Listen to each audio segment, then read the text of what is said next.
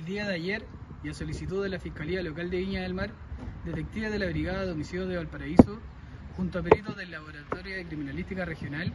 realizaron las diligencias investigativas propias por el homicidio con arma corto punzante de un hombre de 28 años de edad,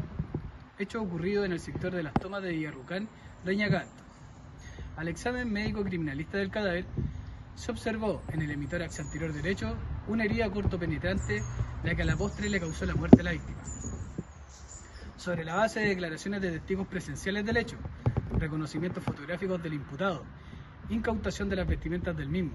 y el hallazgo del arma homicida, se estableció que la víctima, en horas de la madrugada, concurrió hasta el inmueble donde vivía el imputado de 22 años de edad, con quien sostuvo una discusión verbal, por la hora en que la víctima quería recuperar una herramienta de su propiedad. Discusión que se agravó al agredirse físicamente,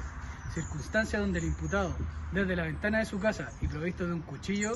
acometió contra la víctima, falleciendo en el lugar. Durante la tarde de ayer se logró la detención del autor del hecho, quien pasará a control de detención hoy en la mañana.